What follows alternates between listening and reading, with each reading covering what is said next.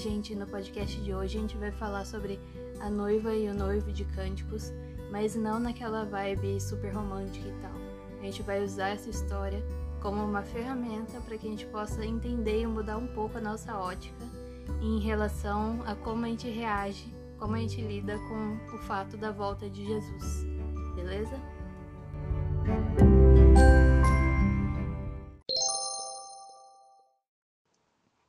Hoje eu vou começar com uma história, beleza? Então, ó, imagina uma noiva. Ela e o noivo estão extremamente apaixonados. Eles passaram anos se conhecendo, eles tiveram várias aventuras por aí, eles se completam de verdade. A noiva diz que o noivo ajudou super ela a ser ela mesma, sabe? O medo de do que os outros pensavam foi embora, porque, né, o noivo ama ela do jeitinho que ela é. E é isso que importa. Ela ganhou confiança ao se ver através dos, olh dos olhos dele. Eles não veem a hora de passar mais do que algumas horas um com o outro, porque esses momentos parecem que foram feitos para serem eternos, e isso é incrível, cara. A noiva presta atenção em cada detalhezinho do casamento, porque tudo isso precisa estar perfeito no grande dia. Vestido pronto, brincos e sapatos escolhidos, o teste de maquiagem e cabelo ficaram tão incríveis que ela já chorou só de se olhar no espelho. Eles fizeram a prova das comidas do jantar que vai ser oferecido no casamento, escolheram as flores. E, cara, eles escolheram as flores com bastante opinião do noivo. Porque, cara, ele ama um jardim. Ele diz que cultivar flores é igual cultivar um relacionamento. Então, né, as flores precisam ser tão lindas quanto o relacionamento que eles cultivaram nesses anos. O noivo é todo poético. Eles tiraram uma noite para escolher as músicas do casamento. E eu posso te afirmar que essa parte foi muito fácil, porque o noivo, o que o noivo mais fez nesse tempo de relacionamento foi cantar sobre a noiva dele. Um cara apaixonado a ponto de compor músicas de amor para a noiva todo santo dia, só para se declarar para ela, acredita? Às vezes ela nem escutava ele cantando porque ela estava de fone de ouvido, escutando outras coisas, mas cara, ele não deixava de cantar para ela. Então eles tinham música o suficiente para escolher e até para deixar de fundo durante o jantar. Adoração é um negócio que a noiva aprendeu super com o noivo durante esse tempo com ele, sabe? O casamento estava todo planejado, mas tinha um detalhe. O noivo e a noiva moravam em cidades diferentes. Vixe. E tinha mais um detalhe. A noiva não sabia o dia do próprio casamento, era surpresa.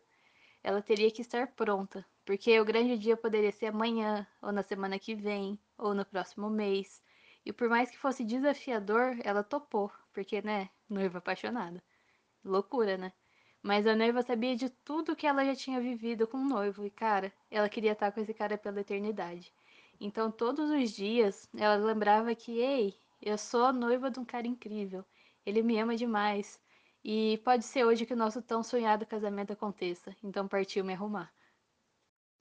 E ela se arrumava todos os dias, fazia aquele cabelo perfeito, a maquiagem que deixava ela toda emocionada, passava o melhor perfume, ela ficava maravilhosa. Mas, gente, chegava nela e dizia: Mas, noiva, você nem sabe o dia nem a hora, pra que se arrumar toda? Se arruma rapidinho quando ele bater na porta. E a noiva respondia: Eu não sei o dia nem a hora, mas eu sei que meu amado vem. E sei também que ele vem todo trabalhado na excelência, porque isso é algo que nós vivemos no nosso relacionamento. Então eu não vou me apresentar para o meu noivo de qualquer jeito, né? As pessoas ainda diziam: Mas você vai se casar e se mudar para a cidade dele. Você vai largar tudo que você tem aqui para viver nessa tal de Heaven City, traduzindo cidade dos céus. Você nunca foi para lá. Você nem sabe se lá tem Starbucks, menina. Vai arriscar ficar sem o seu caramelo maquiado sem lactose mesmo?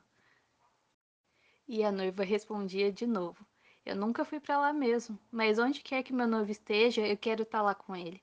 Se ele estiver no culto de domingo, bora pro culto de domingo. Mas se nesse dia ele estiver nas ruas, bora para as ruas com meu noivo. Se ele estiver no deserto, é para lá que eu vou. Mas se ele estiver num café concorrente do meu amado Starbucks, é para lá que eu vou. E vou feliz da vida, porque eu amo mais o meu noivo do que o meu maquiato, tá? Ela perderia algumas coisas se mudando depois do casamento, sim. Mas essas coisas não eram nada perto do que ela ganharia. Ela ia ganhar a presença do noivo que ela tanto ama pro resto da eternidade. Pensa no quanto eles já aprenderam juntos nesses anos de relacionamento, no quanto eles já se divertiram, no quanto eles já cresceram juntos. Cara, antes desse relacionamento, a noiva era mega insegura, e mesmo sendo maravilhosa, ela não acreditava muito nisso, sabe? Ela não se arriscava em fazer muitas coisas porque ela achava que não ia dar pé para ela. Mas com o noivo do lado, lembrando a noiva de quem ela realmente é, ela era impulsionada a viver de verdade. Você acha realmente que ela trocaria uma vida inteira em uma cidade nova, do lado do cara dos sonhos, vivendo aventuras sensacionais e tendo confiança em viver de verdade, sendo a melhor versão dela mesma, por mais uns anos na cidade antiga, vivendo sonhos que foram limitados por ela mesma, do lado de medos antigos e dentro de uma caixinha porque ela tinha medo de ser julgada? Eu acho que essa vida nova depois do casamento é bem mais libertadora, né? É bem mais do que a gente deveria estar tá vivendo, né? Se fosse eu, eu estaria me arrumando mega animada pro casamento todo santo dia, na esperança de viver o, no o novo que me aguarda, sabe? Feliz da vida mesmo, sem saber o dia e a hora. Porque independente de quando, eu sei que o meu noivo vem. E quando ele vier, eu vou poder admirar a beleza dele pela eternidade. Nada vai me tirar da presença do meu noivo, sabe? Nem circunstâncias, nem medo, nem problemas. Nada vai me tirar da presença daquele que é o alvo do meu amor. Agora pare e pensa um pouquinho. Eu acabei de te contar a história da volta de Jesus. Isso mesmo. A gente sempre se desespera quando dizem que Jesus vai voltar, né? O medo de deixar o que a gente já conhece, o medo de não viver coisas que a gente planejou viver. A gente ama viver os nossos sonhos limitados, numa cidade que não é grande o bastante para carregar a eternidade de Jesus dentro dela, né? Mas Jesus é o noivo e eu e você somos a noiva, lembra? Eu contei a nossa história ali em cima. A noiva entende que não faz sentido uma vida sem o noivo dela. Ela entende que ela pode viver muito mais e que ela pode sonhar muito além do que ela tem sonhado, sabe? Então ela sabe que ela não precisa ter medo da volta do noivo dela, na real, ela espera ansiosamente pelo dia da volta dele. Ela espera ansiosamente pelo dia em que ela nunca mais vai precisar se despedir do amor da vida dela. Porque, cara, agora eles moram juntos para sempre. Mas, cara, um detalhe.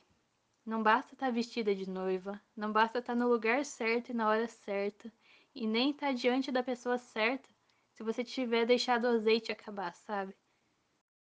Se vestir de noiva não te faz noiva, sabe? Aparentar ser alguma coisa quando é conveniente é fácil, mas o que faz de uma noiva a noiva vai muito além do vestido. A noiva é noiva porque ela é apaixonada pelo noivo, porque ela presta atenção nos detalhes. Ela conhece cada florzinha daquele salão. Ela não é só a moça com vestido bonito. Ela participa ativamente desse relacionamento. Ela quer deixar tudo maravilhoso, porque ela conhece o noivo e ela sabe que isso vai alegrar o coração do amado dela. A noiva tem essa perspectiva de eternidade, sabe? Ela tem os olhos focados no que ela e o noivo vão viver, e não no que ela viveu no passado, que provavelmente ia levar ela a ficar presa nesse ciclo de não se achar digna de casar com alguém como Jesus. Ela tem o entendimento de que esse relacionamento trouxe restauração e nova vida. E por isso o que importa é testemunhar tudo aquilo que eles cresceram e superaram juntos. O passado ficou para trás e eles têm uma eternidade toda pela frente. Agora eu trouxe umas perguntas pra gente. Você faz parte da noiva, lembra?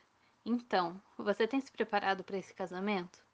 Ou você tá com a, com a cabeça de que você se arruma rapidinho quando Jesus bater na porta? Se você tiver com a cabeça nesse segundo pensamento, cara, a noiva não pode ser desleixada, né? Você sabe quanta coisa incrível te espera na eternidade. E você vai para lá de qualquer jeito?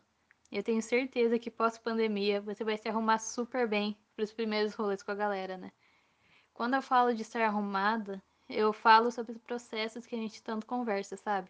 Você tem deixado Deus cuidar do seu coração. Você tem transbordado Jesus sobre os seus amigos e sobre a sua família. Você tem tido tempo de qualidade com Jesus? Cara, ele te ama e quer ter tempo contigo, sim. Tipo o noivo da história, ele cantava canções de amor para a noiva, até quando ela estava de fone de ouvido, porque independente dele, dela dar atenção para ele ou não, ele seguia ali cantando sobre ela. E como vocês sabem que eu não perco a oportunidade de falar sobre cânticos, né? Lá você pode entender sobre o relacionamento do noivo e da noiva. Você pode também ler infinitas declarações de amor de Jesus para você, que talvez soem meio estranhas porque elas são focadas na época em que eles viviam, mas eu te garanto que elas eram bem românticas na época. Mas, cara, hoje o meu objetivo era esse: voltar seus olhos para uma outra perspectiva sobre a volta de Jesus. A perspectiva do noivo voltando para buscar noiva para o casamento.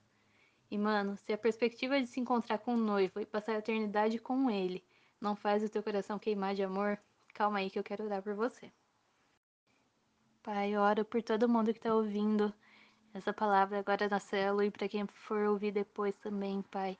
Que você possa abrir os nossos olhos para que nós possamos nos ver como noiva, Pai, e para que nós possamos olhar para Jesus como noivo, que os nossos corações possam queimar de amor por você, Jesus, que nós possamos ansiar pela sua volta, que nós possamos ansiar pelo dia do casamento, Jesus, que nós como noiva possamos realmente nos preparar como uma noiva, que nós possamos passar pelos processos de maneira intencional, que nós possamos nos adornar, Pai, que nós possamos nos deixar realmente buscar por esse crescimento, por esse amadurecimento. E que nós possamos buscar pela tua presença como uma noiva apaixonada busca, Jesus.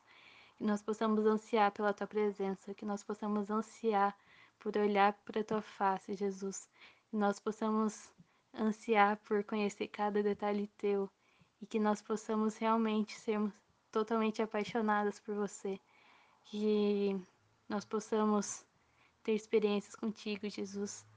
Eu declaro que você possa vir sobre cada menina e que elas possam conhecer uma nova face sua, Jesus. Que elas possam conhecer detalhes teus que elas ainda não conhecem. Que elas possam ter um relacionamento ainda mais profundo contigo, Jesus. Que esse relacionamento possa gerar confiança, parceria e que elas possam conhecer você, Jesus, como um amigo, como um noivo, como o, o amado da alma delas, Jesus. Que elas possam realmente começar um relacionamento real contigo. Algo que não é distante, algo que é próximo, Jesus. Que você possa continuar falando com elas durante a semana e que você possa continuar ministrando o coração delas de maneira ainda mais profunda e específica nos pontos que cada, um, que cada uma precisa ser ministrada, Jesus. Em nome de Jesus. Amém. E cara, se esse episódio abriu seus olhos, te fez pensar, para, pensa em alguém, manda para alguém, porque eu escrevi ele para ser escutado de um jeito leve mesmo, porque é algo que é importante da gente aprender, da gente entender, dos nossos olhos serem abertos mas é algo que às vezes as pessoas têm um pouco de dificuldade de abordar. Então, através de uma história, ficou muito mais leve, muito mais divertido de olhar com através dessa ótica do noivo da noiva. Então, se você gostou, envia para alguém, pede para essa pessoa escutar, porque eu tenho certeza que muitos olhos vão ser abertos através disso. Beleza?